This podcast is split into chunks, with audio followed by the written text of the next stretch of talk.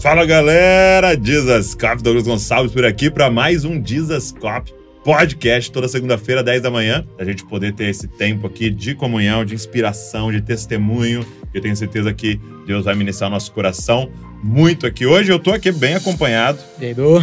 Arthur Marques. E aí, galera? Meu especialista em esportes aqui ao meu lado para essa conversa. Mas antes da gente começar a nossa conversa, deixa eu fazer um convite para você. 11 do 11. Tá facinho, hein? 11 de novembro de 2023, Conferência Dizascope 2023. E nós vamos estar lá na igreja da cidade, São José dos Campos, e vai ser incrível. Ó, já foi lote 0, já foi lote 1 um, e tá indo aí pro final é, do lote 2. Tá indo embora. Então, assim, não fica nessa, ah, amanhã, depois eu vou ver e tal. Se você vai vir participar, corre, tá? Corre, já se inscreve pra você estar tá com a gente. Vai ser um dia de imersão incrível. E, inclusive as caravanas, né? Se tá montando caravana, corre porque tem uma data limite para essa oportunidade de caravana, então não perde aí essa É porque tem um tanto é, limitado lá de espaço para ônibus lá Exato. na igreja da cidade. Então se organiza para você estar tá com a gente 11 do 11, beleza? Vambora, podcast de hoje.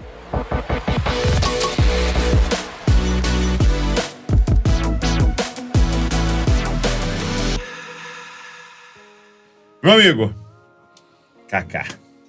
Obrigado. Sonhando com esse dia. Aí, Sonhando. Cara, que legal que deu certo. E participar aqui desse papo do Dizascope. Demais, cara. Parabéns por aquilo que vocês têm feito numa, num momento de geração de conteúdo, né? Sim. Uhum. Vocês estão gerando conteúdos realmente maravilhosos. Muito obrigado pela influência que vocês estão tendo e fazendo para nossa geração. Poxa, obrigado. e e o primeiro contato seu com o Desascope foi através do Divinamente, né? Divinamente. O Doutor Johnny. Doutor Johnny, o Jonatas aí, que realmente é um, é um conteúdo hoje que é, busco muito, que é dessa gestão emocional, né? Eu acho que isso realmente é importantíssimo. Para o atleta em si, isso é uhum. fundamental. E foi ali um momento que realmente me prendeu essa, essa questão. E aí, vendo divinamente e o conteúdo do doutor Johnny, para mim foi, foi muito marcante. E aí sigo vocês sempre nas redes sociais, no YouTube, os conteúdos, as entrevistas, maravilhoso. Muito bom, muito bom. É muito bom, né? Alguém do São Paulo aqui novamente, né? É, eu, tô, eu, tô, achando que isso aqui é tudo combinado. tudo combinado, tentando converter um amigo. eu, eu tava compartilhando que tá ficando difícil. Tá ficando difícil. Porque né? agora com o Lucas lá, eu tava torcendo pra ele fazer gol. E isso não pode acontecer nunca no meu coração. isso é muito legal. Quando você conhece, conhece pessoas, né? Pessoa é sempre mais importante do que uma instituição é em si, né? Isso, isso é muito legal. Mas, ó, eu queria começar perguntando é, como a gente sempre começa aqui. Eu sei que você veio de uma família cristã e os seus pais já é, conduziram você nesse caminho, é, mas como é que foi o seu encontro pessoal com Cristo ali? Como é que foi? Como é que clicou assim profundo em você? Eu nasci realmente num lar cristão. Meus pais sempre, os valores em casa sempre foram os valores cristãos, de escola dominical. Minha mãe sempre, a gente foi um pouco migrando um pouco. Eu nasci em Brasília, Uhum. Depois a gente foi morar, quando eu tinha quatro anos, a gente foi morar em Cuiabá. Eu morei dos quatro aos sete. É mesmo? E dos sete, com sete anos eu cheguei em São Paulo. Tudo isso porque meu pai é engenheiro civil e ele ia sendo transferido para abrir filiais da empresa nessas cidades. E aí, onde a gente chegava, minha mãe corria e procurava uma igreja local para a gente estar tá uhum. sempre ali em comunhão com, com os irmãos. E aí eu ia nessa, nessa pegada. E acho que o meu, o meu encontro ali realmente foi com com 13 anos quando eu me batizei. Uhum. Esse realmente foi Isso um já em São Paulo, então? Isso já em São Paulo. Isso para mim foi um momento muito especial da minha vida, da minha caminhada com, com Cristo, porque os pais eles orientam e depois você vai tendo as suas experiências com Deus. Né? Então eu fui aos poucos tendo as minhas e essa do, do batismo, da decisão de, de batizar, realmente para mim foi muito, muito especial. Porque em nenhum momento eles me forçaram, falaram, ó, oh, você tem que se batizar, eles sempre me orientaram. Então, a orientação é essa e tal, mas a gente sabe que quem convence é o Espírito Santo que uhum. vai convencer. Então, na hora que ele, que ele convencer, vai ser, vai ser o seu momento. E aí, isso aconteceu quando eu tinha 13 anos, e para mim foi um momento maravilhoso. E qual, qual igreja fazia parte na época? A gente frequentava Renascer nessa época, Legal. aqui em São Paulo, e aí eu, foi a época que eu me batizei. Então, foi quando minha mãe chegou, quando a gente chegou em São Paulo, aí ela foi procurando algumas igrejas e na Renascer tinha um culto de segunda-feira que eles faziam, que era com, cara, era um cultão de evangelismo. Bem mais para jovens, assim. Ia, bem para jovem. Ia, ia oficina G3. Exatamente, essa galera, eu, Paulinho Macuco. Então você pegou essa época do, do Renascer. Peguei essa ah. época. Segunda-feira tiravam todas as cadeiras Verdade. de lá, ficava só o, o espação e aquele culto para jovens, para e aí foi Mas que ia de tudo, né? Não ia só jovem, né? Ia Cara, é de tudo. Minha mãe já era uma, assim, é jovem, uhum, já, mas já mãe, já mãe e tudo mais. E levava a gente ali, cara, ser em contato com aquela galera uhum. muito doida e me marcou bastante. E aí foi um período muito especial, assim, da minha vida, da minha caminhada com, com Deus. Foi muito legal. Que legal. Que legal. E, e aí é a mesma época que você começa a se envolver com futebol, né? É, o futebol entra na minha vida primeira vez em Cuiabá. Fiz um jogo numa universidade que tinha lá, eu tinha sete anos e eu fiz esse jogo, um jogo demonstração, assim. O cara falou, oh, vai ter um jogo aqui na universidade, aí perguntou pra minha mãe se quer trazer seu filho? Os meninos eram mais velhos, eram maiores, minha mãe falou, ah, vou levar. Mas uhum. fui lá, brinquei, gostei, mas nada, em Cuiabá não aconteceu nada. Uhum. Quando eu vim para São Paulo, a gente morava em Perdizes e meus pais me matricularam no Colégio Batista, ali aqui em Perdizes. E aí o professor da, de educação física da escola chamou minha mãe e falou: Olha, o seu filho é diferente dos outros alunos. Então aconselho a senhora a colocar ele numa escolinha de futebol para ele para ver se ele gosta, se ele desenvolve. Minha mãe procurou a escolinha perto de casa e ali eu comecei a jogar. E aí já tinha sete para oito anos, foi quando eu, quando eu comecei. E depois a gente ficou sócio do São Paulo, aí eu passava o dia jogando bola no clube até eu entrar na parte que leva até o profissional com 12 anos. Aí com 12 anos entrei nessa na categoria de base de São Paulo e fui ali, passei por todas as categorias até chegar ao profissional. Entendi. Legal. Então foi com 7, 8 anos, foi, foi essa meu primeiro, cá. Meu primeiro contato com o futebol, 6, 7 e, e, e, com 7, 8 nessa vinda para cá. Mas já, você tinha já uma paixão por isso ou foi, foi descoberto? Sim? Não, gostava. Sim. Né, não, gostava de jogar. Mas foi o, descobriu o dom realmente. Fui descobrindo, porque no colégio não podia jogar bola também, no intervalo. Então uhum. a gente podia inventar nossas bolas. Exato. E aí era a famosa bola de meia. que aí eu, de propósito, desaparecia com um pé da minha meia e falava, mãe, só tem um, preciso, ah, vou usar para fazer. E ela ajudava, costurava e fazia as bolinhas de meia que eu acabava levando para jogar no intervalo da, do colégio. Aí no colégio tinha uns campeonatos e tal, fui jogando, depois fui para essa escolinha. E o treinador da escolinha podia levar alguns meninos da escolinha para jogar pelo Alphaville Tênis Clube, hum. como militante. Aí ele me levou, levou eu e um outro menino da escolinha, a gente jogou pelo Alphaville um ano, e no ano seguinte eu comecei a jogar pelo São Paulo. E, e você terminou a escola? Foi até o fim? Fui até o fim. Terminei o terceiro colegial. É, o segundo e o terceiro aí já à noite, treinava de manhã e de tarde, estudava, estudava à noite. E essa foi uma, sempre foi uma condição em casa. É. Assim, é porque quando você vai para essa linha profissional no futebol, é, por um tempo era escola prioridade, futebol um hobby. Uhum, um hobby. Chegou um momento que se inverteu. Futebol, lado mais profissional, e o, e, e o que der para fazer com a uhum. escola, você vai ajustando. Então, estudei de manhã, estudei de tarde, mudei de escola três, quatro vezes e terminei o segundo e o terceiro colegial no colégio do governo à noite e entreguei essa parte. Aí meus pais falaram: olha, vai continuar estudando. Até se der jogador, sim, uhum. senão você vai continuar estudando. Aí quando eu terminei o terceiro, eu fiz um acordo com eles. Eu falei, ó, me deixa tentar um ano, uhum. dá um ano de pausa. Porque eles já aqui, queriam que você fosse pra faculdade. Direto. Vai, e já tinham alguns meninos fazendo educação física, que era Sim. o que, cara, vai já. é o caminho. É o caminho. Vai pra educação física. E aí eles falaram: tudo bem, vamos. Deixa esse ano, vai tentar, vamos ver o que acontece se não der certo ainda, você já pensa em entrar numa universidade. Uhum. Falei, tudo bem. E aí, graças a Deus, nesse Deu ano. não, essa eu ia perguntar, porque segundo e terceiro colegial, você começou muito novo no São Paulo. Você estava com. Quando você estreou, 18 anos. 18. Você já tinha terminado, então? Eu terminei com 17. Ah, terminou com 17. Terminei ah, o terceiro colegial com 17 anos, e aí passo esse ano dos 17 é. É, sem. Subo com 18 para 19, né? Então, nesse, nesse, ano que você pediu aí de, de trégua aos seus pais, foi, foi onde deu certo. Foi exatamente onde deu certo. Entendi. Então, foi, foi o ano que, para mim, foi assim, um ano muito especial na minha vida. Porque foi meu primeiro. O, a, categoria sub-20, hoje fala sub, né? Na minha época era dente de leite. Entendi. Infantil, juvenil e juniores. Eram essas quatro categorias. Hoje é sub é, 13, 15, 17 e 20. O sub-20, que eram os juniores da época, são três anos. Uhum. Os outros são dois anos cada um, né? Dois, dois, dois, e aí você faz o terceiro ano de juniores. Esse foi meu primeiro ano de juniores. E aí eu subindo, jogando já, porque normalmente você já pega uns meninos tem 20 anos, eu Uhum. com 17, jogando com alguns meninos de 20, e mesmo assim consegui meu espaço e fui jogando. E aí em outubro, no meio do Campeonato Paulista, eu fui suspenso de um jogo, tava, tinha tomado dois cartões amarelos, fui, fiquei suspenso e fui para casa dos meus pais, dos meus avós paternos em Caldas Novas. E fui brincar lá no escorregador de piscina, num toboágua. E do jeito que eu desci, eu bati com a cabeça no fundo da piscina e fraturei a cesta cervical.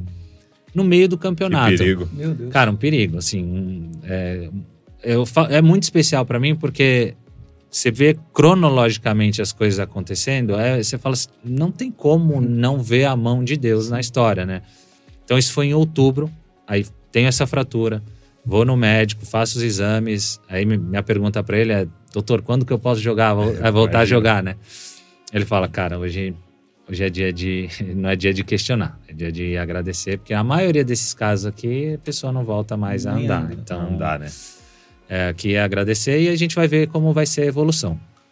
A evolução super bem, em dois meses, tirei o colete cervical, o osso é, já tinha calcificado, voltei a jogar. Então fiquei novembro e dezembro parado, Uhum. voltei a jogar em janeiro. Quando eu voltei a jogar, em janeiro no Brasil tem a Copa São Paulo Sub-20, Uhum. né? De juniores na época, hoje é Sub-20. E aí o time se preparando para essa competição e eu volto, claro, aí já volto no banco de reservas, não volto para jogar, volto Sem esperando, esperando um outro momento. No mesmo momento, tá começando o torneio Rio São Paulo do profissional. Aham. O profissional também montando o time, pegando alguns meninos da categoria de base para montar o time da temporada. Num desses jogos, o treinador do profissional pediu alguns jogadores para o treinador do sub-20. E o treinador ali discutindo falou: olha, vou te atacante eu tenho dois, vou te mandar um. Agora meu meia, que é o meu capitão, eu vou manter ele nesse jogo. Jogo seguinte ele vai pro profissional, sei que ele vai ter outras oportunidades, mas vou mandar o reserva dele nesse momento que para acompanhar aí vocês no treinamento e no- nos jogos, nesses jogos aí do profissional. E o reserva é- era eu, Uhum. né, nessa, nessa ocasião. E aí fui treinar como profissional e, cara, fiquei. Aí fiquei, fiz minha estreia como Desde lá você profissional, nunca mais voltou. voltei, fiz mais dois jogos nos juniores, voltei pro profissional. E aí teve a famosa final do torneio Rio São Paulo, né, que São Paulo a gente tinha per- é, ganhou no, no Maracanã do Botafogo e aí tem o segundo jogo no Morumbi. São Paulo perdendo de 1 a 0, eu entro no segundo tempo e faço os dois gols, São Paulo ganha 2 a 1 a final. E aí a partir dali tem o dizer assim, um reconhecimento nacional realmente é, daquilo que eu estava fazendo. Mas você pega toda essa ordem cronológica, não tem como não ver realmente um, Não a faz- não mão do sentido. senhor. Não faz sentido nenhum, né? Assim, é muito certinho as coisas acontecendo. Então, realmente foi um ano muito especial para mim. E aí não voltei para a escola, né? A gente partiu daqui. Você acha que Começamos você esse faria- assunto, né? Você, você- é difícil perguntar isso, né? Mas você não. Se você fosse escolher uma faculdade, você teria feito o quê? É, Você Douglas, acha que eu- você teria feito educação física mesmo? ou- Então, Ia não. Eu acho que. Eu acho até essa questão, eu acho muito legal o jovem aos 18 anos que tem convicção daquilo que ele quer fazer Sim. certo, assim, cara. É isso que eu quero fazer. É. Porque hoje, se eu fosse fazer. n- Não falo nem hoje, fosse fazer aos 30 anos, ia ser completamente diferente do Sim. que eu faria aos 18. Então. E é, difícil, né? Você pegar um jovem, muitas vezes com 17, né? Porque ele tá É. formando, e falar assim: escolhe O que, o que que você vai fazer o resto da sua vida. Cara, é muito pesado. complexo, então, é, então, até uma coisa que eu achei muito legal lá nos Estados Unidos: os primeiros anos de universidade é mais geral. É. Então você aprende de tudo. A pessoa pode até meio que escolher depois, É, né? E aí depois ele direciona para alguma coisa É. mais específica. Eu acho que é um pouco mais É. assim. E, e até ele começa a ter contato dentro da universidade com as Com áreas, né? áreas. E vendo outros alunos já estão nas áreas e falando, não, eu não quero isso, eu quero Faz isso. muito mais sentido. Né? É, É, porque muitas então. vezes você acha que você quer, né? É, Quando exato. você entra, você... Então, passei por educação física, por economia e psicologia. E no final acho que eu faria psicologia. É, acho que eu, é o que eu faria. Eu Sim, formei psicologia. Sério? É ah, aí, tá vendo? Aí, escolheu certo. Demais. Mas acho que seria isso. Que legal. Muito bom. Muito bom. E, e, aí, logo depois disso, eu tenho uma curiosidade aqui. Quem que era o treinador? Que... O Vadão. Vadão. Vadão, que uhum. acabou falecendo aí, acho que uns dois anos uhum. atrás, teve um problema no fígado. Ele estava como treinador da seleção sub-20, é, uhum. sub-20 não, da seleção feminina. E assim, é um cara que eu tenho um carinho muito, muito grande, porque é, é muito difícil um treinador do profissional ele bancar os meninos. É, assim, cara, o treinador, a profissão treinador de futebol já é uma profissão bem difícil. Sim. No Brasil, ela é, é exponencial a dificuldade, porque treinador não tem tempo, ele precisa de resultado imediato, tem toda essa pressão de torcida, de diretoria, uma série de coisas. E, e você bancar alguns meninos, né, Entendi. nessa fase, você tá montando e tal. Então, deixar errar, né? Deixar tentar, né? E precisa. O menino precisa desse momento. Ele precisa né? tentar, ele precisa errar, ele precisa entender onde ele tá. É, é, é, um, é um sistema difícil, cruel, mas faz crescer bastante. Eu acho que até por isso nós brasileiros, né, acaba tendo esses talentos muito grandes, até quem aguenta essa pressão acaba sendo muito um bem, diamante. bem lapidado, exatamente. E então, tem alguns treinadores que é engraçado, né? São marcados por isso, assim, né? A gente estava conversando do, da outra vez com o Peck. Era, é era, o Peck? O Peck, ele falando que o Luxemburgo bancou ele, né? Sim. E, ficou, e hoje ele e tá o jogando. Nino falou do Diniz também. E né? o Nino falou é. muito bem do ah, Diniz. Isso é muito legal. Então cada um tem o seu, né? Acaba uhum. tendo o seu Sim. que o treinador que banca. Então o meu foi o. Foi Antes de você dar a continuação aqui, é. Tipo, claramente o, o é, lá na escola, né? O, o professor viu um talento e tal. Para você, assim, já aposentado tal, qual é a porcentagem da disciplina e do talento, assim, você acha no jogador? Porque claramente deu para ver que tinha uma aptidão para, né? Mas vários têm uma aptidão para e não chegam, né? É, qual que é? É, esse mix eu acho fundamental, realmente. Porque o que mais conta para mim, realmente, é a vontade. É. é. É a vontade. É o quanto aquele menino quer o que ele... Supera talento. Supera talento. Já, já tive companheiros que talento... Sobrava sobrava e vontade nem tanto. Uhum. E o contrário também. Companheiros que uma vontade, você olhava e não é possível que, é, que joga, né? E, cara, mas uma vontade assim é, é, sobrenatural. Então, acho que a parte mais importante realmente é a questão da vontade. A vontade que eu falo assim, hum. Né? ah, eu, que que é vontade? eu gosto sempre de falar isso, né? De, pá, eu amo o violão, amo o instrumento. Uhum. Tenho uma vontade de aprender a tocar, mano não faço nada para aprender a tocar, zero. Então, quando eu falo em vontade, é mais assim, o que você está disposto a sacrificar por aquilo hum, que você hum. quer. Né? Então, é essa vontade de que te leva para frente, que tem essa ação com relação àquilo que você gostaria. Porque no futebol, esporte de alta performance é muito detalhe. É, né? Então você fala assim, no, de um lado do vestiário, os caras estão lá gritando: vamos ganhar, vamos ganhar, nós vamos ganhar, preparando para isso, e do outro também. Os caras também, é. vamos ganhar, vamos ganhar. E hoje em dia tem gente isso. orando lá e gente orando Tem gente orando aqui e orando aqui. Deus está assim agora. É, pois é. A, a, o, o, pessoal acha que é assim, né? Que Deus fica ali na dúvida. Fala, meu Deus do céu, e agora? Quem pecou mais Quem aqui?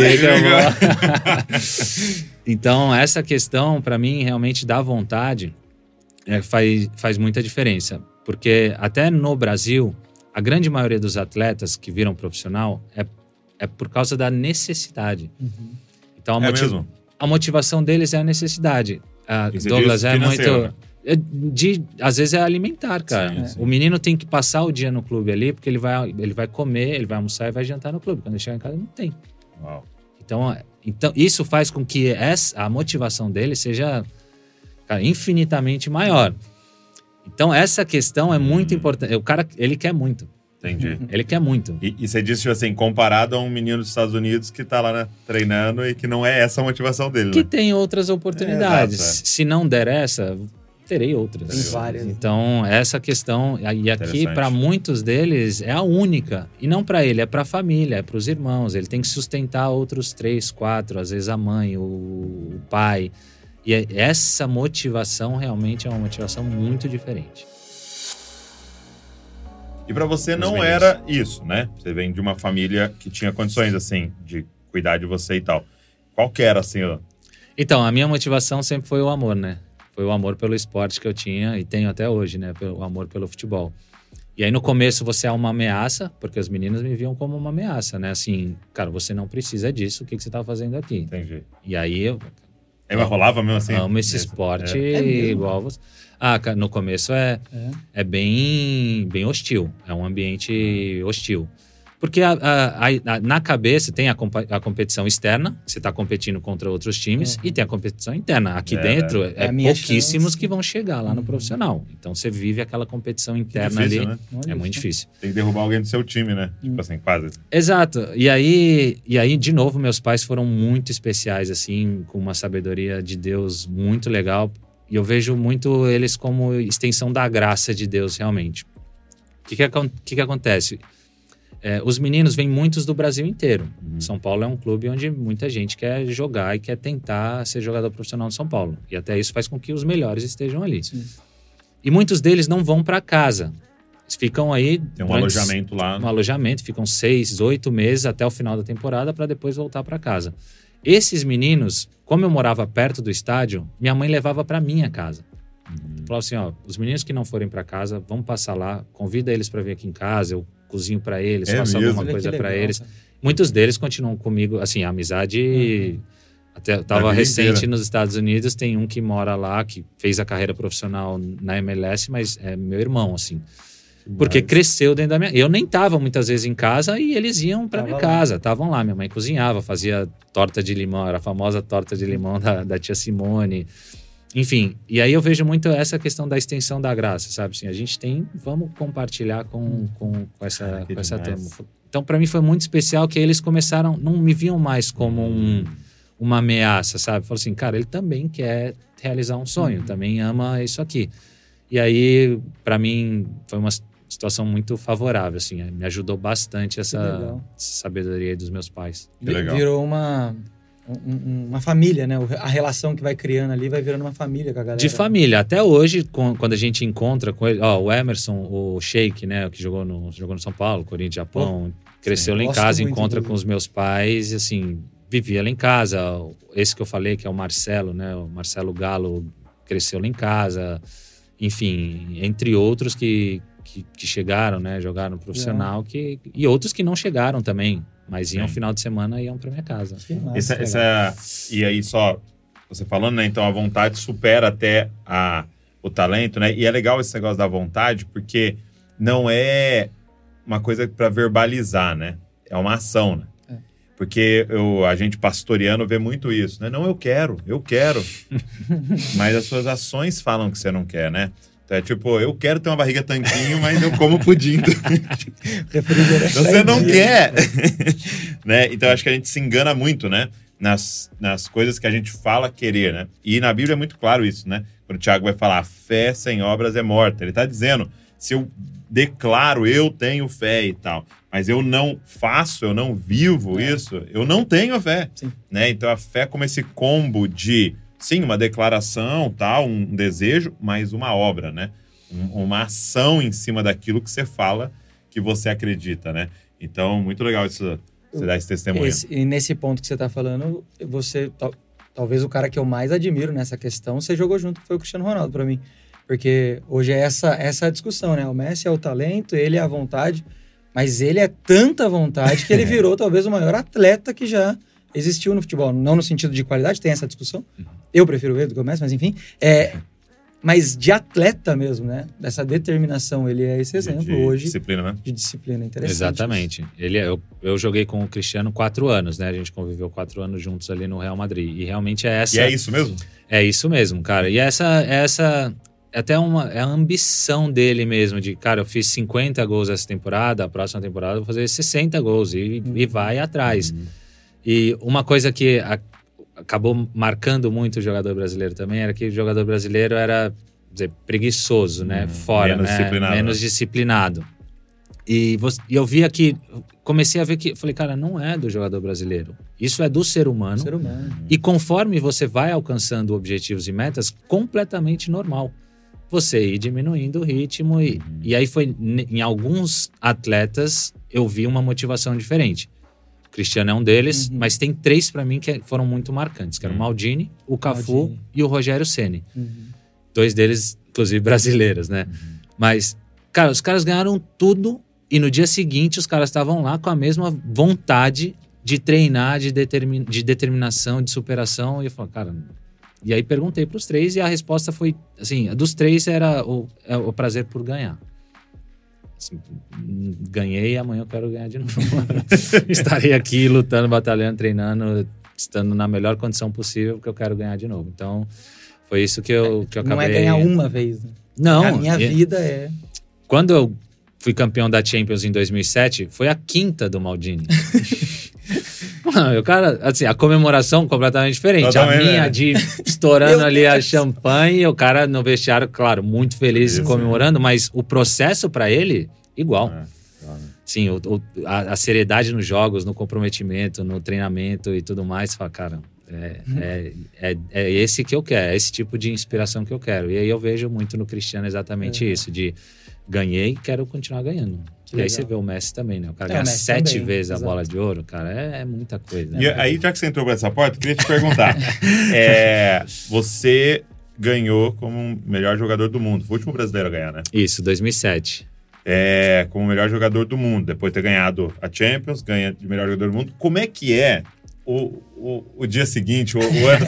assim, pra você, né? Você falou desses caras. Como é que é? Porque, cara, você chegou no ápice de uma parada, né? E... Cara, é muito legal. Sim, você receber, né? Ser homenageado por isso. Mesmo o futebol sendo um esporte coletivo, eu tendo essa consciência de que, cara, só cheguei lá porque, porque meu time era apoiando. muito bom. Uhum. Meu, time, meu treinador era uhum. muito bom, meu time era muito bom. E eu acabei sendo protagonista de, um, de muitas conquistas coletivas. Ah, e, mas é muito legal. Você fala assim, cara, aquilo que eu me propus a fazer profissionalmente, eu fiz com tanta qualidade e excelência que eu estou uhum. sendo premiado por isso, né? Mas sempre com essa consciência de que sem meus companheiros não teria chegado até ali. E aí, como eu já tinha um pouco dessa experiência com esses caras, eu falei, cara, eu quero tentar outras vezes, né? Uhum. Chegar aqui e brigar. E no ano seguinte, 2008, eu tô entre os cinco, fico uhum. ali brigando. E aí depois, 2009, eu vou pro Real Madrid, aí tem lesão, aí tem, enfim. Mas estava sempre ali nessa, nessa briga.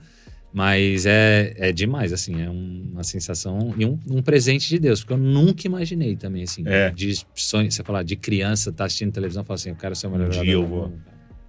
Essa ambição não, não você tinha. não carregava. Tinha o sonho de ser jogador profissional do São Paulo e jogar com a camisa da seleção uma vez.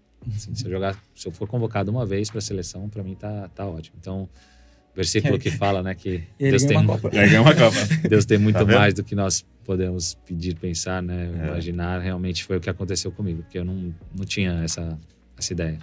Muito bom. Mas assim, a, mas a questão é assim, você ganha de melhor jogador do mundo tal, é, depois que acontece a premiação, entra férias, não? Como é que é a, não, a sequência é, lá? É no meio é da no temporada. Meio. Entendi. No meio da temporada. As, é que são dois prêmios diferentes, né? Tem a bola de ouro, uhum. que acabou ficando a mais famosa. É, né? Só que a bola de ouro é o prêmio de melhor jogador europeu, uhum.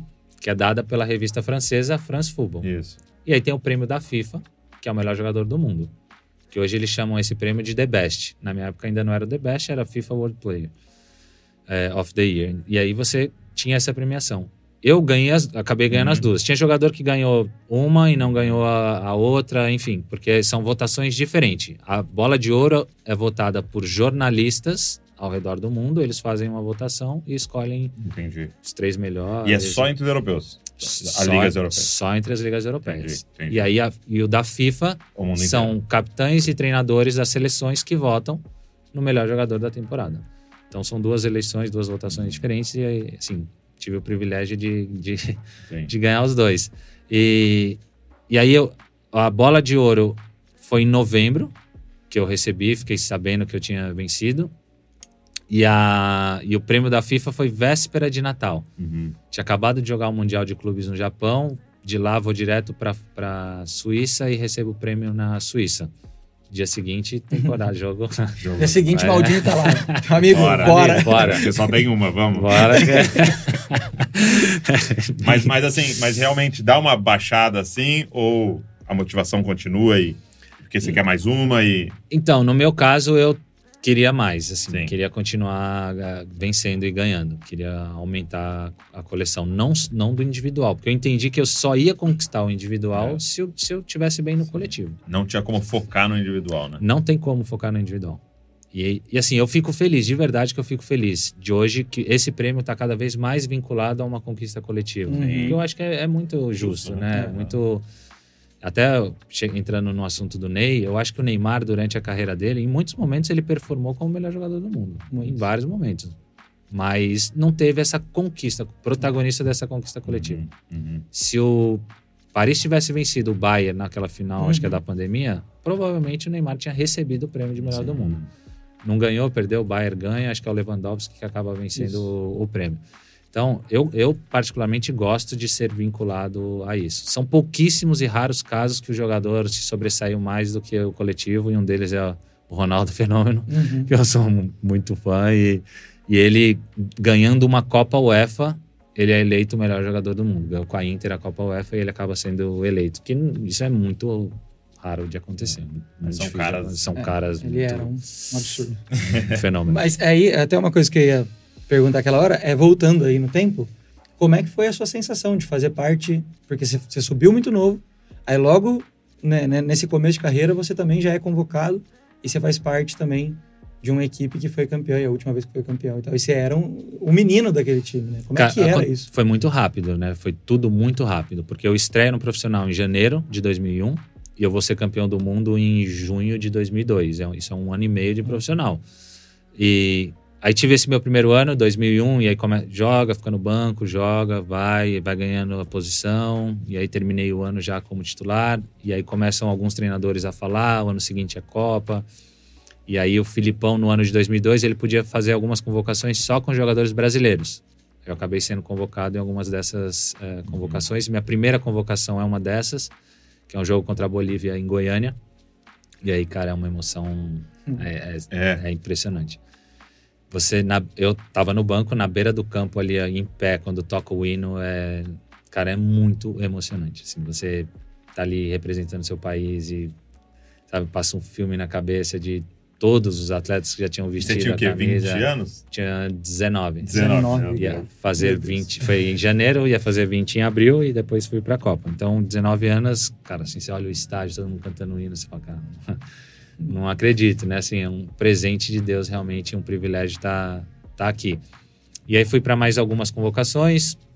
E aí teve uma convocação final que ele podia convocar todo mundo, que foi um amistoso contra Portugal em Portugal. Nesse eu não fui convocado. O último amistoso antes é, da Copa. É.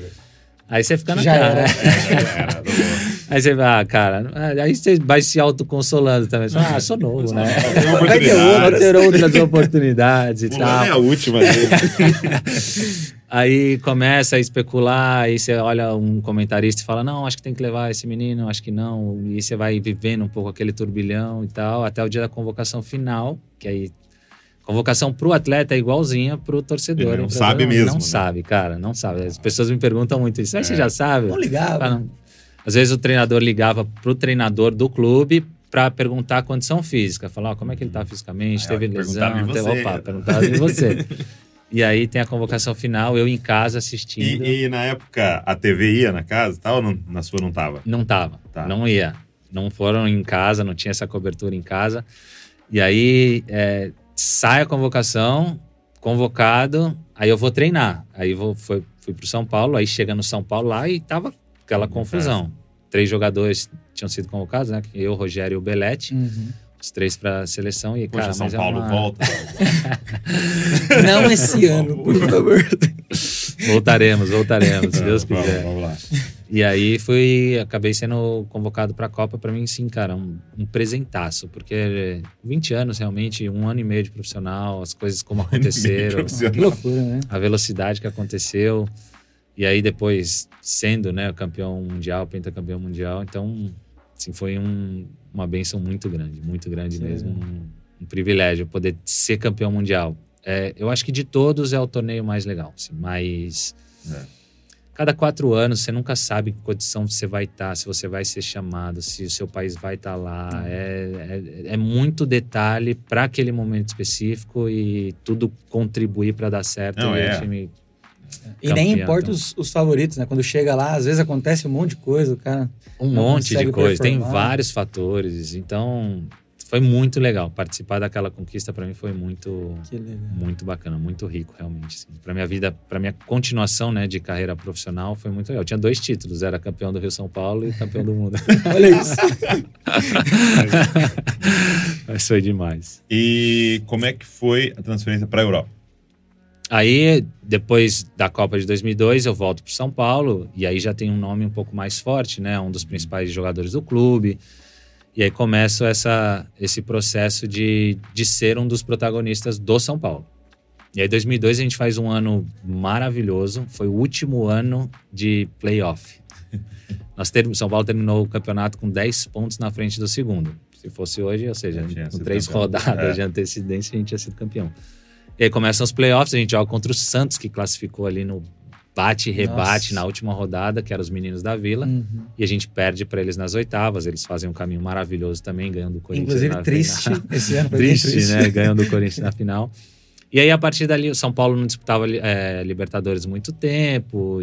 E aí começa uma certa cobrança em cima de alguns jogadores, entre eles eu, que era um dos nomes do, do time. E aí minha relação com o São Paulo fica um pouco é, difícil nesse sentido. Entrava em campo, era vaiado, torcida e tal, e acho que isso foi abrindo uma, uma porta para que eu pudesse sair. Vou disputar um torneio com a seleção, sub-23 no México, Copa Ouro, e a gente, vice-campeão, perde para o México na final.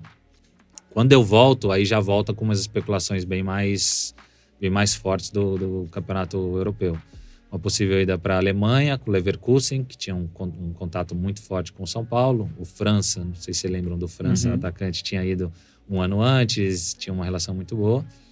E aí vão surgindo outros clubes, e aí aparece uma proposta do Milan. Tinha jogado com o Leonardo, joguei com ele no São Paulo, depois ele foi para o Flamengo, te, acabou encerrando a carreira dele lá e voltou para o Milan para ser dirigente. E aí ele acaba trazendo essa, essa oportunidade para ir para lá. E aí, com esse meu momento no São Paulo, aí eu vou conversar com o presidente, na época o Marcelo Portugal, um cara sensacional também, para mim foi muito especial. E falei para ele, falei, presidente, eu tenho o sonho de jogar num grande clube europeu. Não tinha um nome específico de clube, uhum. mas tenho o sonho de jogar num grande clube europeu. Milan tinha acabado de ganhar a Champions de 2002, 2003, que foi a final contra a Juventus nos pênaltis uhum. lá em Manchester. Perdida, né? Aí eu falei para ele, olha, queria muito ir. Falou, putz, mas o valor é muito baixo, cara. A gente não pensava nisso, era 8,5 de dólares na época. Falei, puxa, presidente, tá vendo? Não tá, assim, o clima não tá legal, não tá. Ele falou, olha, então você vai ter que abrir mão do que você tem para receber do clube. Eu falei, olha, tudo bem, não tem, não tem problema, eu quero muito ir para lá. Aí ele falou, mas você sabe quem joga na sua posição lá? Eu falei, o, Rui, o Rivaldo e o Rui Costa. Falei, então, cara, você não vai jogar. Falei, presidente, no mínimo eu vou aprender muito uhum. com esses caras, cara. Estando lá, vou aprender muito com esses caras. Então, me ajuda tal. E aí, no final, ele ajudou e eu acabei saindo e fui. E aí, realmente, para mim, foi, assim, uma experiência fantástica, né? Acabei, fiquei no Milan seis anos, depois fui pro Real quatro e voltei pro Milan, fiquei mais um. Então, total foram sete anos de Milan na Itália. E aí, cara, uma experiência assim, única. Sair do seu país, assim, você abre a cabeça de uma forma, sabe? Sim. Enxerga as coisas de uma outra maneira, vê que outras formas também funcionam. Eu, eu, cheguei lá e, cara, não tem arroz e feijão. Como que eu vou fazer? Eu amo arroz e feijão, cara. amo, amo, amo, assim. Se eu, posso, se eu puder... Tem eu outras formas Todo dia. Esses caras comem macarrão todo dia. todo dia, mano. Os caras comem macarrão todo dia, é isso mesmo. E, e, dá certo também. E aí você vai começando a entender que tem outras coisas que também dão certo. Uhum. Que, que, não significa que a sua, só a sua é uhum. é certa, né? Que tem outras que também são certas e tal. Então, mas isso fez eu abrir a cabeça, foi, foi muito legal. Foi um período é, muito bom. Né, assim, né, eu percebo que no futebol você tem essas decisões, né? Por exemplo, essa semana saiu, né? Que o Neymar vai para outro time e tal, lá na Arábia é, você tem esses momentos decisivos, né? Que você tem essa proposta, essa proposta. Como é que para você esse processo de ouvir a Deus em tudo é. isso, assim, né? Porque você tem financeiro envolvido, você tem sonho, você tem, mas como é que é o seu processo de ouvir a Deus e até na sua vida hoje, em tudo que você vai fazer? Todo meu, esse processo meu de decisão é começa com oração, todo, todos eles. Então, é, é orando e buscando realmente a, a vontade de, de Deus para minha vida, né? Então, é, eu entendi ao longo da minha, principalmente da minha carreira profissional, o que era temer a Deus, assim, no sentido de a sua vontade importa. Uhum. É um pouco do que eu. É, é, é, simples, mas é muito do que eu vejo. Uhum. Falo, cara, eu não quero saber de Deus. A vontade dele para mim não interessa. Então, o temer a Deus para mim sempre foi muito nesse sentido. Eu falo, Senhor, a sua vontade importa e eu quero saber qual é. E aí hoje a gente tem a palavra revelada, né? Uhum. Então ajuda bastante nesse sentido. Então, tudo era partia da, da oração e aí eu ia vendo o que era desejo do meu coração, o que, que não era. E isso, cara, é, é diário. Você vai, você escuta uns valores, você fala, cara, é de Deus. É de Deus, vai. é de Deus isso aí. Putz, não, não tô tão tranquilo, né, com relação a isso. Não tô tão satisfeito, assim, de não sinto paz no coração. Acho que tudo aquilo que a Bíblia vai orientando vai, vai direcionando e ajudando. E aí eu fui tendo esses, esses entendimentos nessas grandes decisões. E nessa, nessa do Milan foi mais uma dessas. Orando e buscando uma direção de Deus, falei assim, orão, se for, o Senhor vai abrir as portas e, e vai caminhar. Uhum. E se não for também, tira. Não, não, não, quero que seja a minha vontade, quero que seja uhum. uma vontade comum, que a uhum. sua seja a minha realmente. E aí as coisas foram, foram acontecendo. E ao longo da minha carreira tive outras, né? Teve a decisão de ir para o Real, teve Sim. a decisão de não ir para o Manchester City. Uhum teve decisão de ir para os Estados Unidos, a, a, de parar, e todas elas passam por esse processo aí de. Muito bom. De oração. E, pra... e no meio disso, assim, aí você sempre da, da, da igreja, nessa questão, quem que foram as pessoas que tinham voz no seu coração nesse processo todo? Porque também a gente acaba vendo que nessa carreira tem muita gente que quer falar, que quer se aproveitar, que quer.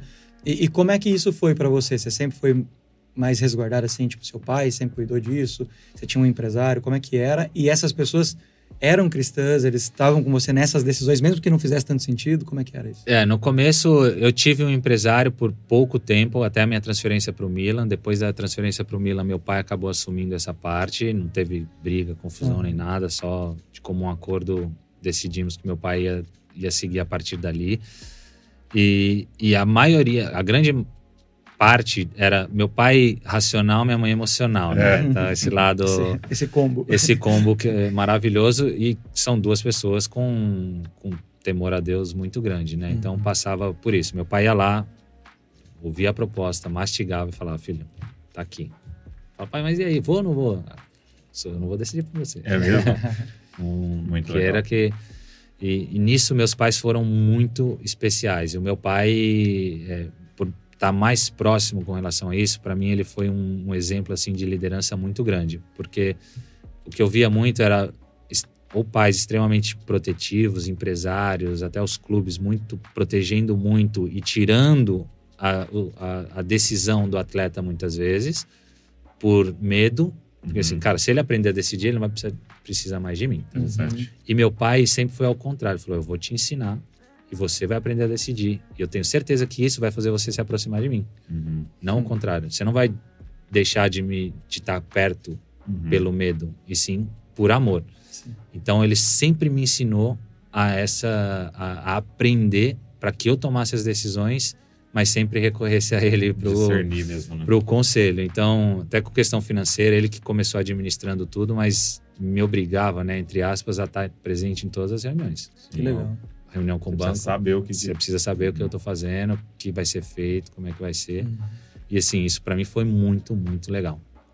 E aí eles que passaram, que passavam, né? O processo de decisão sempre passava assim por uma orientação deles, orientação do pastor, sempre conversando, uhum. sempre é, debatendo o que, que você acha, o que, que você não acha, e aí orando e estudando, buscando uma direção na palavra. E é, como é que era, Cacá, assim, essa, essa não sei até se era uma pressão, uma tentação desse mundo do futebol e da exposição e tal, e se manter ali fiel a Deus. Teve até uma, uma, uma, uma época que era uma brincadeira, né? Do Kaká, que era é. um menino bonzinho e tal da, da do, do, futebol, porque é um, ele é extremamente agressivo, né? Ele é desonesto, até nos detalhezinhos, né? De tipo dentro do campo, não foi, não foi. É. Você sempre tem que brigar pro seu, mesmo sendo mentira.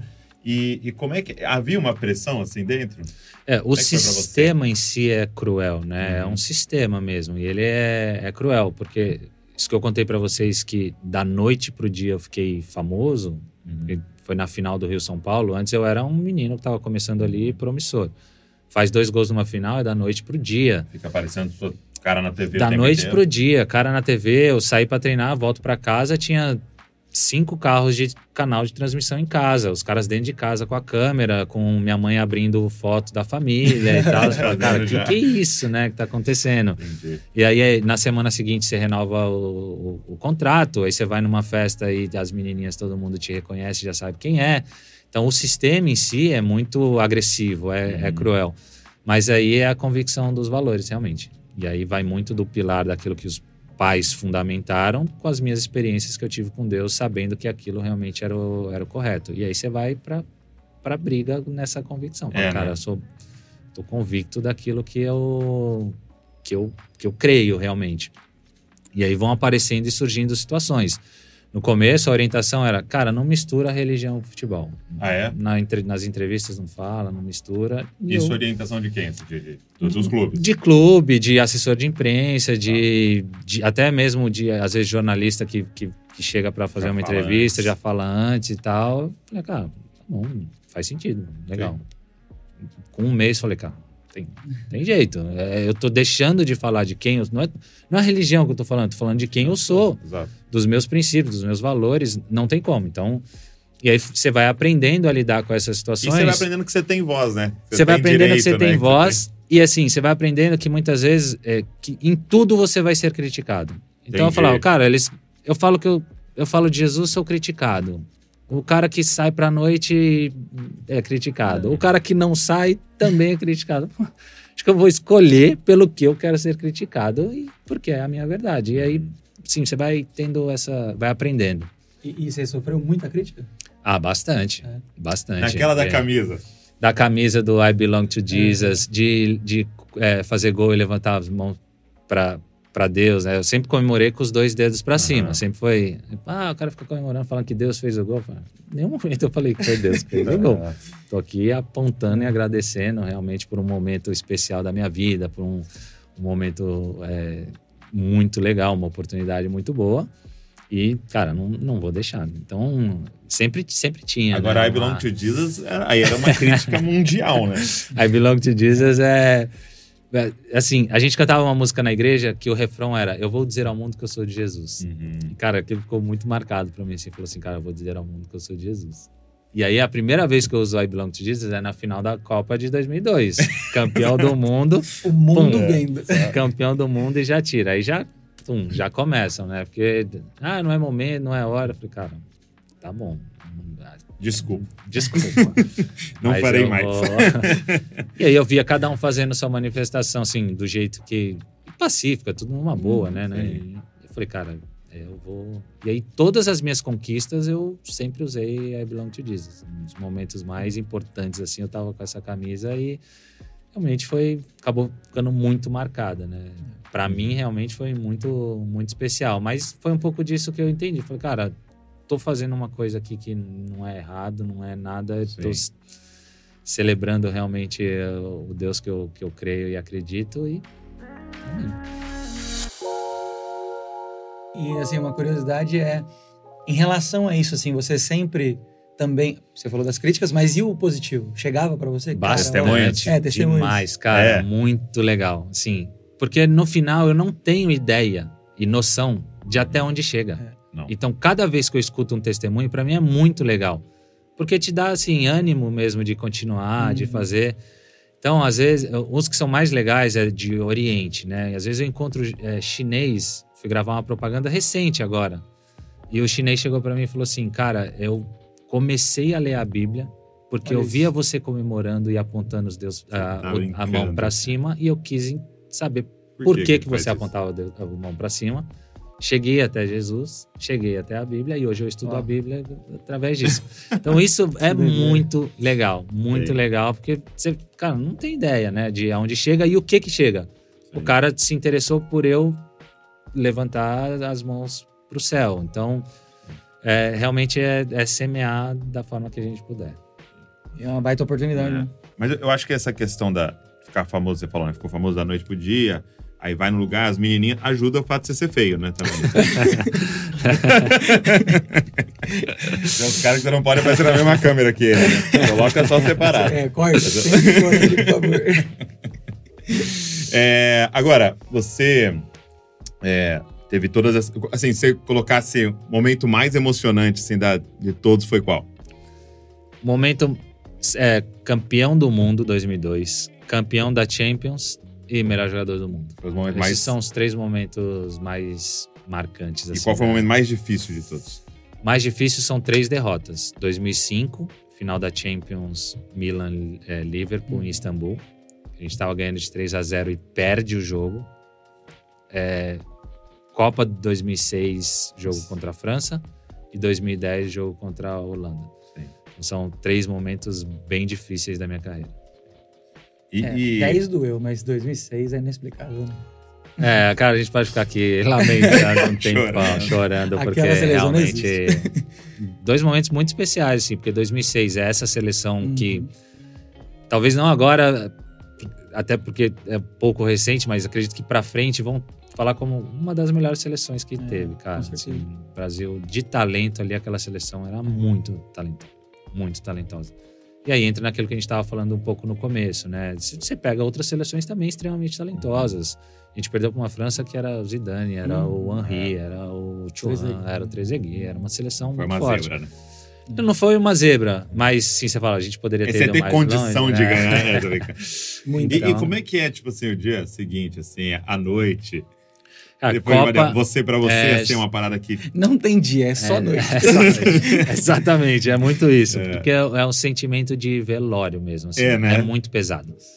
Se Muito pra pesado. nós, é, É. é, os, os torcedores. Nossa né? vida. É, então, é muito pesado, porque a, a sensação é, é muito ruim, de você estar carregando uma nação mesmo, Uhum. sabe? E, e a crítica dia depois vem muito pesada também. Uhum. Porque, cara, você é a alegria e a esperança de muita gente, né? Então a crítica vem muito, muito dura e muito pesada. Então, é por algum tempo um, um pesado e é difícil. Esse ano, quando o Brasil perdeu, né? O Davi, o filho tem 10 anos, né? ele tirou a camisa, jogou no lixo. Eu nunca mais. Falei, Fica tranquilo. Ele focou Daqui a na- quatro anos você tá de volta E ele aí. focou no Marquinhos. né? Não, ele odiava o Marquinhos. Não, é último demais, cara. Ver, ver meus filhos chorando também, cara, dá uma dó. É, é muito triste, É né? muito. É muito pesado. É A gente, a- o Brasil leva muito a sério. né? muito a Muito. sério. É, a Copa é, é muito emocionante. E, aí, e, aí- e às vezes perde com uns países e fala, não é justo, você já é primeiro mundo. Você já tem tudo. Se a gente ganhar no Deixa a gente esporte. ganhar no né? esporte. Nossa alegria, pô. Agora, a minha pergunta é a seguinte: é, como é que é lidar na cabeça, hoje, tendo terminado de jogar, parado, com o que parece, né? Que os melhores anos e momentos da sua vida são no passado. Como é que é lidar isso na cabeça e ter novas metas e novas coisas?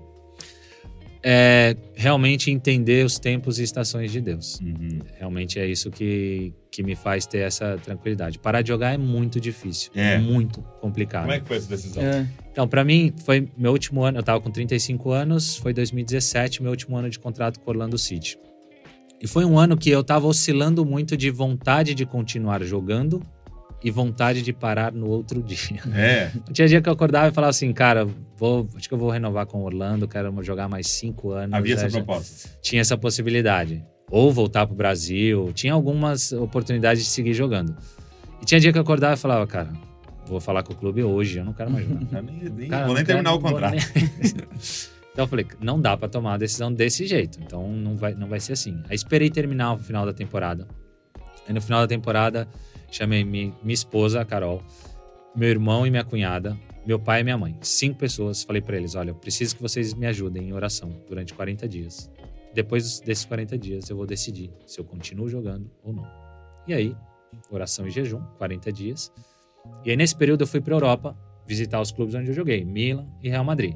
Fui lá, acompanhei treino, vi jogo e queria assim, se eu tivesse naquele lugar, sentindo o, o top do futebol mundial, se eu ainda ia ter desejo e vontade de estar em campo. Passei por isso e, cara, zero assim, vontade nenhuma de jogar, de Champions League, de nada. Falei, cara, tá, tá estranho, mas tá muito claro. tô entendendo. Mas tô entendendo.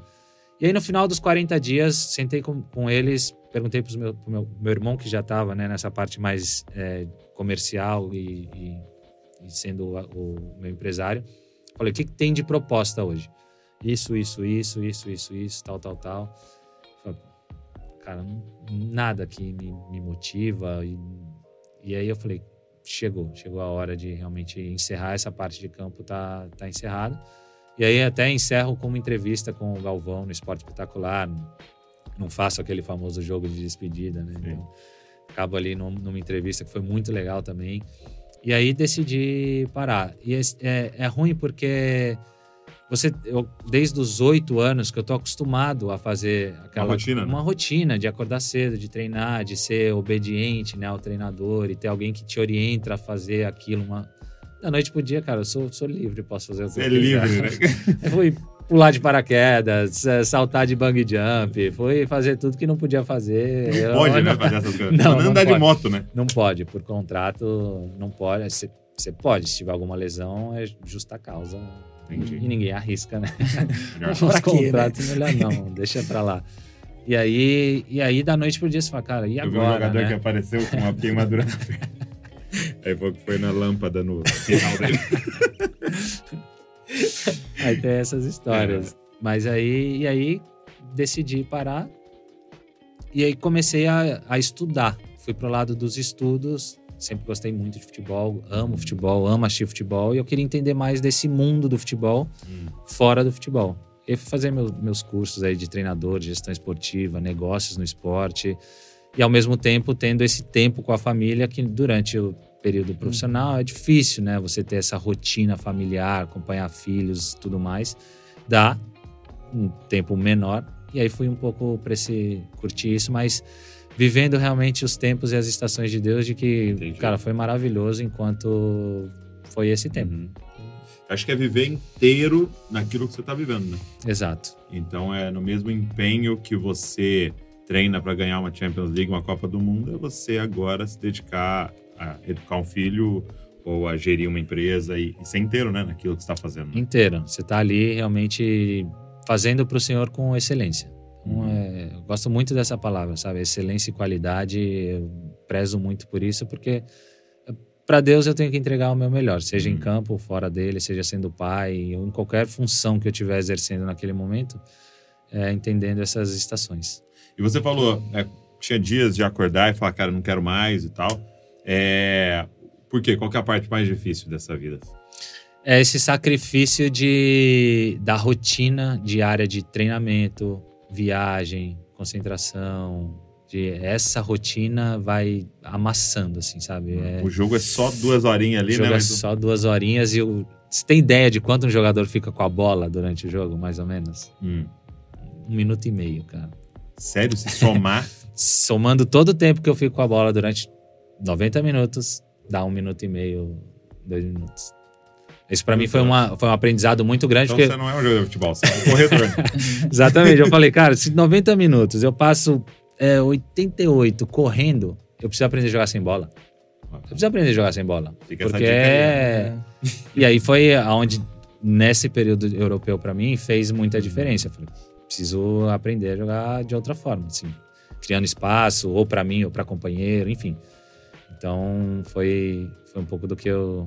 Lições que o futebol foi E- me ensinando. E isso na Europa é mais pensado do que aqui você, pensa. Ah, hoje acha, tem né? mais estatística também, É. né? Hoje tem número tá pra geral, tudo, né? Hoje tá geral. Na minha época não tinha muito essa. Então, na sua época, meio que partiu de você, você entendeu isso. assim. Partiu de uma dificuldade que eu tive. Porque meu primeiro ano no Milan, eu era novidade. Ninguém sabia. Cara, tá chegando um menino do Brasil. Hoje, quando Nem vai. tinha tanta estatística sua assim Não pra- tinha. Quando eu cheguei lá, o Ancelotti falou pra mim assim: falou, olha, a referência que eu tenho é de que você joga parecido com o Toninho Cerezo.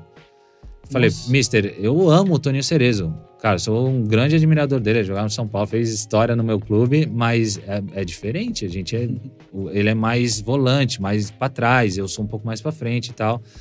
Então, é pra dar um pouco. Hoje em dia, você pega um- o, o Hendrick que vai pro Real Madrid, os caras sabem. Sabe tudo. pô, Sabe, sabe cada célula do corpo dele. cada célula do corpo dele. E aí naquela época era diferente. E aí nesse meu primeiro ano, cara, quem é? Vamos ver como é que é. E aí, cara, joguei solto, livre, leve e solto mesmo. Fazia o que eu queria em campo. Segundo ano, os caras falam, Entendi. Sabemos Já marcar esse menino. Sabemos agora. marcar. Cara, dificuldade assim, não conseguia fazer É mesmo? E aí foi quando ele, ele me chamou, o Ancelotti me chamou e o Leonardo também falou: olha, você tá encontrando muita dificuldade do jeito que você joga, com a bola no pé. Então você vai ter que aprender a jogar sem bola. Vai ter que aprender a fazer uns movimentos aqui. E eu comecei a ver vídeos meus durante o jogo, onde que eu podia fazer algumas coisas de diferente. Isso me ajudou bastante também. Então eu ia assistindo os lances, até decisões que eu fui fazendo, falei, putz, podia ter escolhido melhor aqui, ali e tal. E aí fui Estudando mesmo. Fui estudando mesmo. E aí fui aprimorando um pouco essa, essa parte. Aí E uma foi- pergunta importante: você tem o WhatsApp do Ancelotti, gente? Vamos falar com ele? Sim. Dá um toquezinho, né? mensagem aqui só falar. Mister, E aí? Mister, please. e aí, mister? Precisamos de novo de We alegria. need. muito bom, muito bom. É, uma pergunta que eu ia te fazer, desse, a gente leu, que a gente faz uma pesquisa, lógico, Hum. e de um período ali do Real Madrid, você falou de uma lesão e tal, e que você passou até um momento de depressão ali, assim. É, e o que a gente leu, acho que você falou em algum outro lugar, que é nessa descoberta de identidade, tipo, eu não sou o que eu faço, né? Eu, eu sou quem Deus me fez para ser, né? Como é que foi esse processo para você de descobrir quem era o Kaká fora de futebol? Cara, foi maravilhoso, assim. Extremamente difícil. Você fala assim, você quer passar por isso de novo? Eu falo, se eu pudesse, se eu, Eu pudesse saber o que eu sei não passando por isso, ok. Mas foi um processo muito difícil. Porque eu chego no Real Madrid realmente em 2009, tinha sido eleito o melhor jogador do mundo em 2007. 2008 ainda estava ali Brigando brigando lá. nos, nos top 5. E aí vou pro Real Madrid em 2009, chego junto com Benzema, com Cristiano Ronaldo, com Xabi Alonso, com uma, com a geração vencedora do Real. Primeiro ano já batendo cabeça, final da temporada já com uma lesão no, no adutor, vou para a Copa de 2010, volto da Copa, tenho que operar o joelho, fico seis meses parado, enfim. E para mim eu tinha uma receita que as coisas davam certo. Então eu falava assim, cara, frequentar a igreja, orar, jejuar, entregar meu dízimo, minha oferta. Ok. Tinha todo um, Você tinha processo. checklist. eu sabia como comandar Deus. Eu falava, cara, se eu Uau. fizer isso aqui, ele. E aí, mas eu tô fazendo tudo isso e não tá Tá acontecendo, acontecendo. Deus. Não tá acontecendo do jeito que eu sempre aprendi, né? E aí foi um momento desse desaprendizado e aprender, acho que uma fé muito mais madura, realmente. Uma fé muito Hum. mais de, de ter entendimento de que a fé é de que ele tá comigo em toda e qualquer situação. E aí passei esses quatro anos no Real Madrid nesses altos e baixos. Então tinha momentos que eu entrava no jogo, fazia dois gols e, pô, ah, agora vai. Uhum. E aí, de repente, entrava numa contínua de não jogar, de não ser convocado. Porque meu problema de Real Madrid é continuidade. No começo por lesão e depois por escolha do treinador. Uhum. Dos três anos que eu tive com o Mourinho, teve esses altos e baixos aí com a- nas, nas escolhas. E aí, e eu, e eu nessa, cara, falei, cara, mas eu faço tudo direitinho, continuo sendo profissional, chego no horário, faço as coisas. Assim, nunca enganei, nunca, nunca viram falando mal de clube, de treinador e nem vão ver. Então sempre fui. ten- Tentei ser o máximo profissional que eu pudesse, porque, cara, isso dava certo. E deu certo, muito certo, durante alguns anos. E aí, aos poucos, eu fui. Aí foi o momento que, que, que dá essa depressão, né? Porque o Real Madrid, ele é extremamente é, potencializador Uhum. tanto para o lado bom quanto para o lado ruim. Então a crítica vinha muito pesada. Cara, pagaram não sei quanto em você, recebe não sei quanto e não, não rende, não performa. E aí que estampava a capa do jornal é vai embora, a gente É não te mesmo. quer mais aqui. Mas, assim, não é o real direto, mas a Uhum. imprensa e Torcedor e- a cidade, o país vive de Real Madrid e Barcelona. Então, na- em Barcelona vive de dois jornais que tem lá, Mundo Deportivo e Esporte, e em Madrid vive de, de AS e Marca, dois jornais de, de Madrid. Cara, e tudo roda.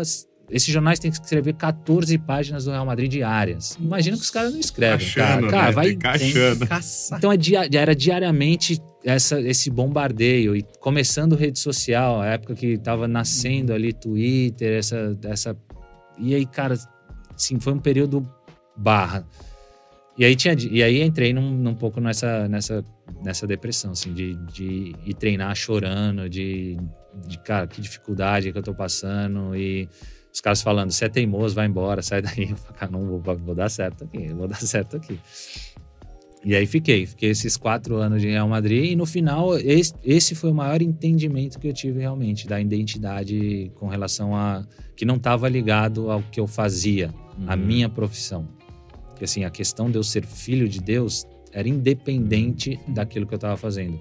Não que a minha profissão não seja extensão da minha identidade, acabei entendendo isso, mas tinha dia que eu falava, cara, eu sou o melhor do mundo ou eu sou uma das piores contratações do Real? Hoje, se vocês, se vocês escreverem aí piores contratações do Real Madrid, meu nome tá ali no, nos primeiros.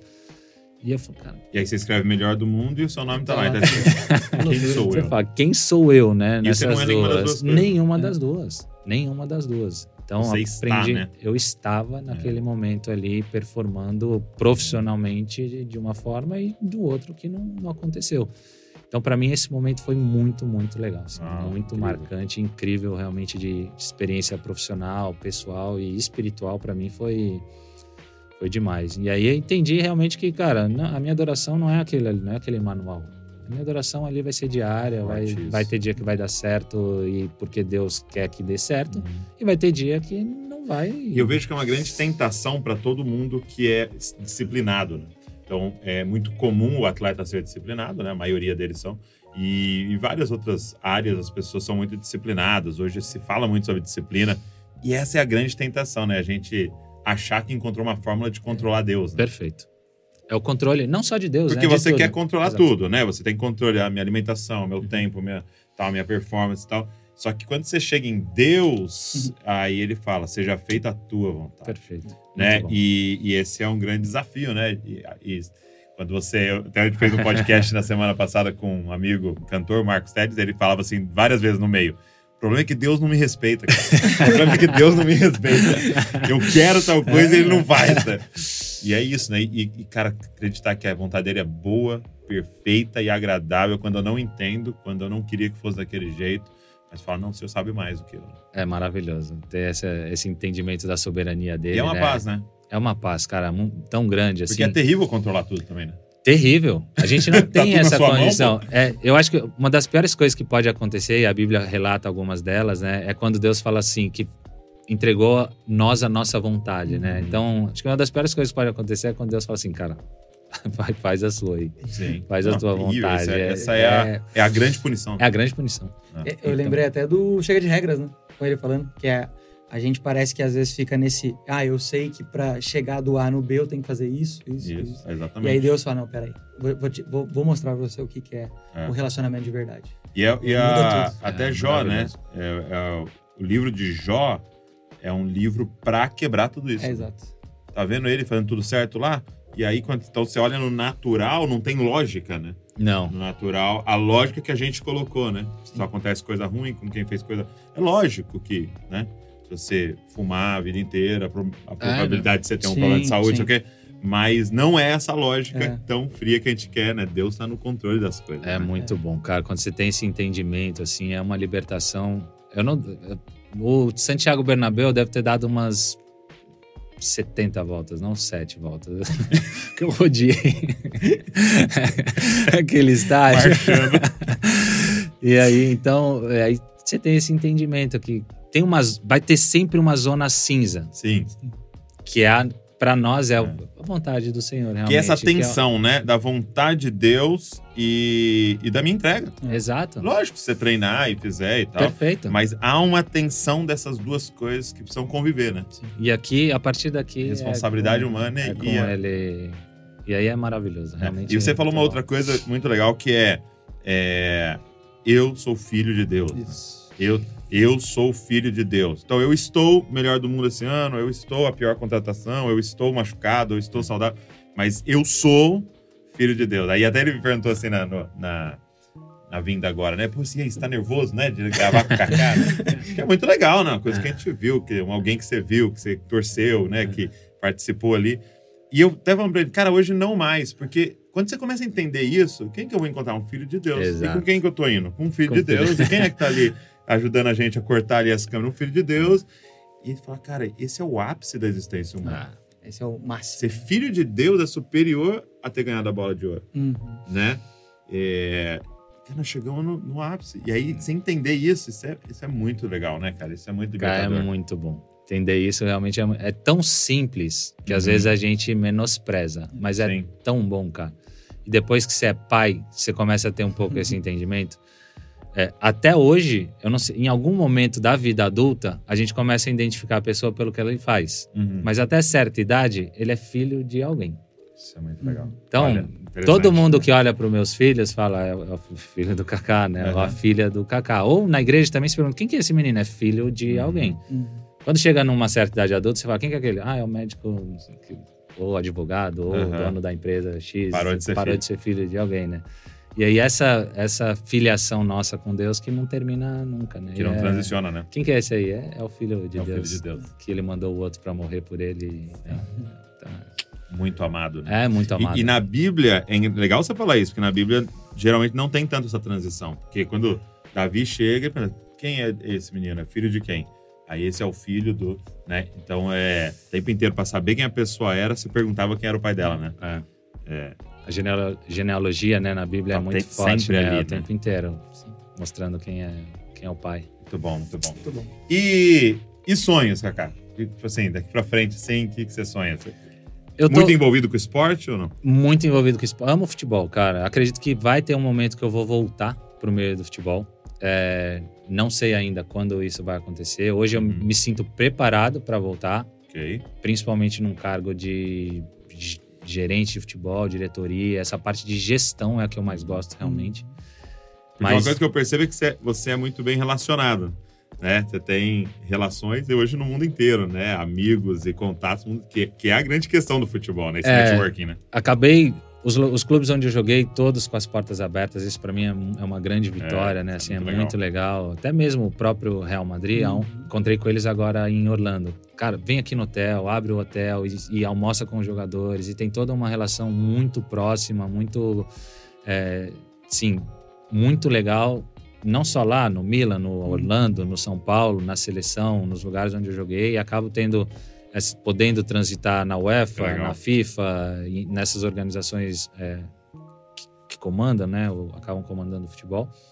Mas acredito que vai chegar esse momento. Hoje estou muito na questão familiar para mim. Hoje é muito importante realmente esse tempo com a minha família. Qual a idade dos seus filhos? Luca 15, Isabela 12, é, Estherzinha vai fazer três agora em outubro e a Sarinha fez seis meses ontem. Tenho todas as idades. Tem é. tudo em casa, cara. Do adolescente todo- ao bebê. Do adolescente Meu ao Deus. bebê. Então, maravilhoso. É, curto muito estar presente nos momentos, então, de, de ir e buscar, levar na escola, trazer, participar das atividades. Acho que nesses momentos tem uns, uns detalhes muito sutis que a gente Você vai. pode perder, né? Uma frase, uma. um- e eu gosto realmente de curtir esses momentos em E família. esse discipulado, ele acontece no momento mais corriqueiro. Hum. Não dava marcar horário. Hoje é o dia de aprender, porque acontece, né? Hum. As coisas vão acontecendo e o aprendizado é ali na hora. Então, aí eu, tô, eu moro. Hoje eu moro no Alphaville, longe um pouco da escola do Luca e da Isabela. Falei, cara, trânsito para levar. Quase uma hora para levar ele pra- pra- eles para a escola. Cada dia agora a gente vai conversar sobre um tema da Bíblia. Na, na-. E aí, essa uma hora a gente vai batendo papo, oração. Ó, hoje o tema é oração. O que, que vocês entendem de oração? Como que, Que é? legal. O que, que é orar para vocês e demais. tal? Já tiveram alguma experiência? E, cara, uma hora que a gente vai ali Podcast por dia. podcast por dia. Hoje Espírito Santo. O que que vocês entendem do Espírito Santo? E aí vai tendo esses, esses momentos com eles. Então, para mim, hoje eu curto muito esses momentos Você de tá nessa fase. nessa fase de cui- cuidar, de ter tempo, né, com os meus filhos. É, o futebol ele é muito intenso. Então, o que para muitos é o entretenimento no final de semana é o Sim. trabalho do, Uhum. do atleta, ou do gestor, ou do treinador, né? Então você precisa preparar durante a semana e no final de semana você vai estar ali.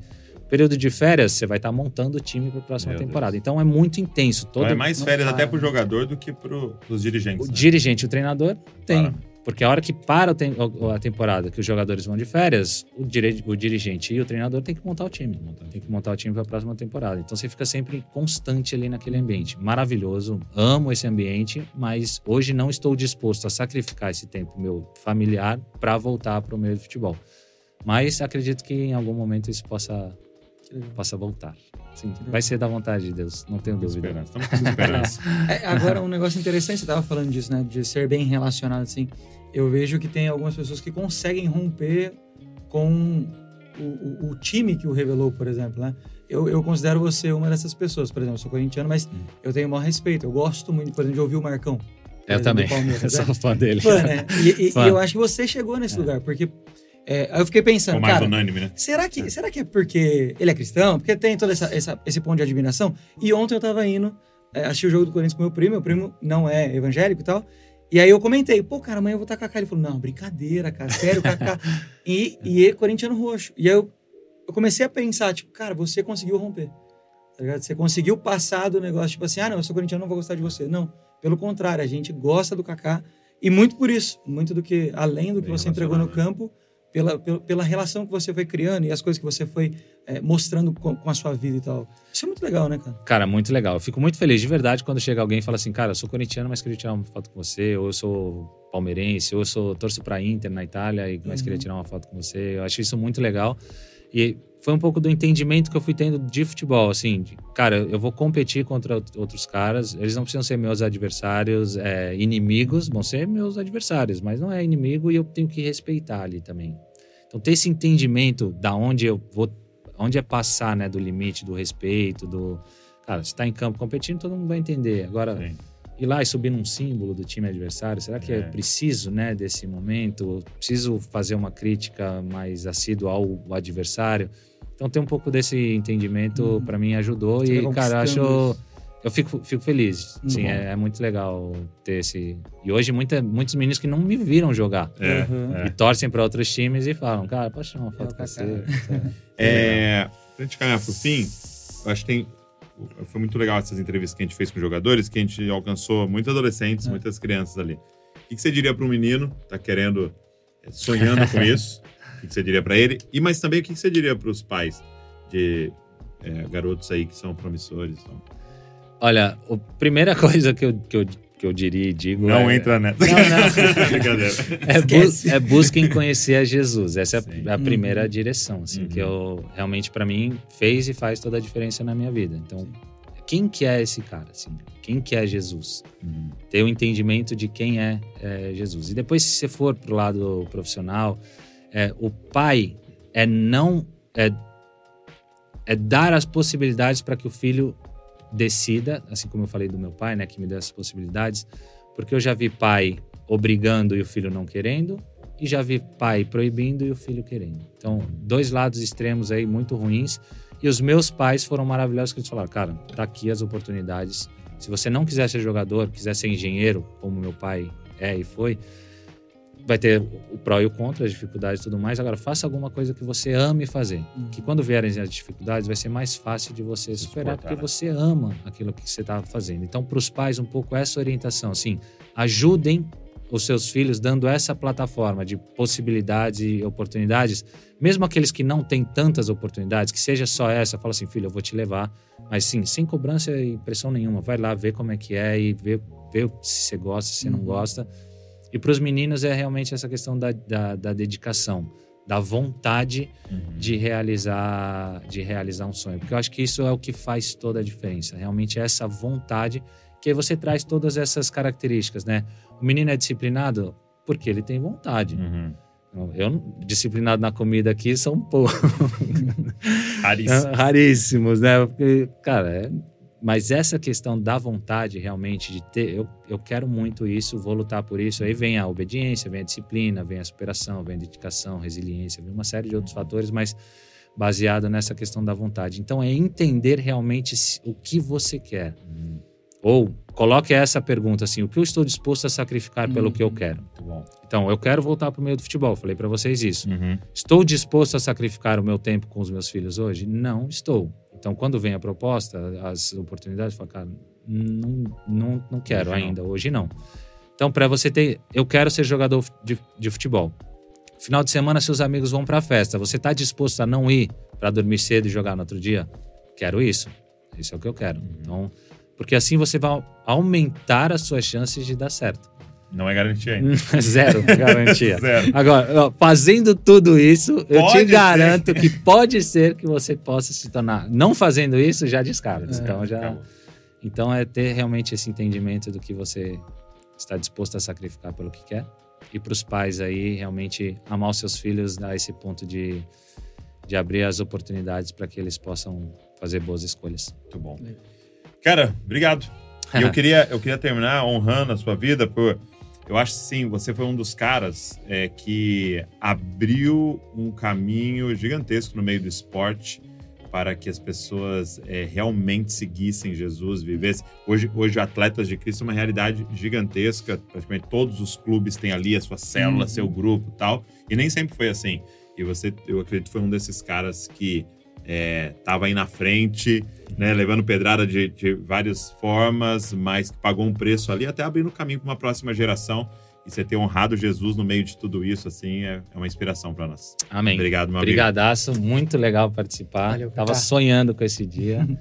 Obrigado, um prazer mesmo e parabéns. Muito feliz de ver bons conteúdos. Né? Falei para vocês ali nos bastidores que eu estava lendo o livro Pirâmide da Sabedoria. Pirâmide da Sabedoria, que foi orientado aqui, né? No, Jesus Cop, e é um pouco disso, né? O que, que temos alimentado a nossa alma nos dias de hoje. Então, realmente vocês alimentam com coisa muito, muito boa. Saudáveis. Obrigado. obrigado, obrigado por esse tempo. Obrigado, Arthur. Valeu, Deus Alegria. continue abençoando. E obrigado você que aqui nos assistindo ou nos ouvindo. E eu queria te fazer um pedido, cara. Pega esse link, sai mandando para todo mundo aí, tá? Para que mais pessoas tenham acesso a esse testemunho, a essa conversa e possam ser tocadas, inspiradas aí, pessoas que curtem muito esporte, pega o link, sai mandando todo mundo. Se inscreve no canal para você saber tudo que a gente está produzindo aqui. Aí lembra que, ó, dia 11 do 11, Conferência de Zascope, São José dos Campos, você é o nosso convidado para estar tá lá. Deus abençoe você e não se esqueça, você é uma cópia de Jesus. Valeu!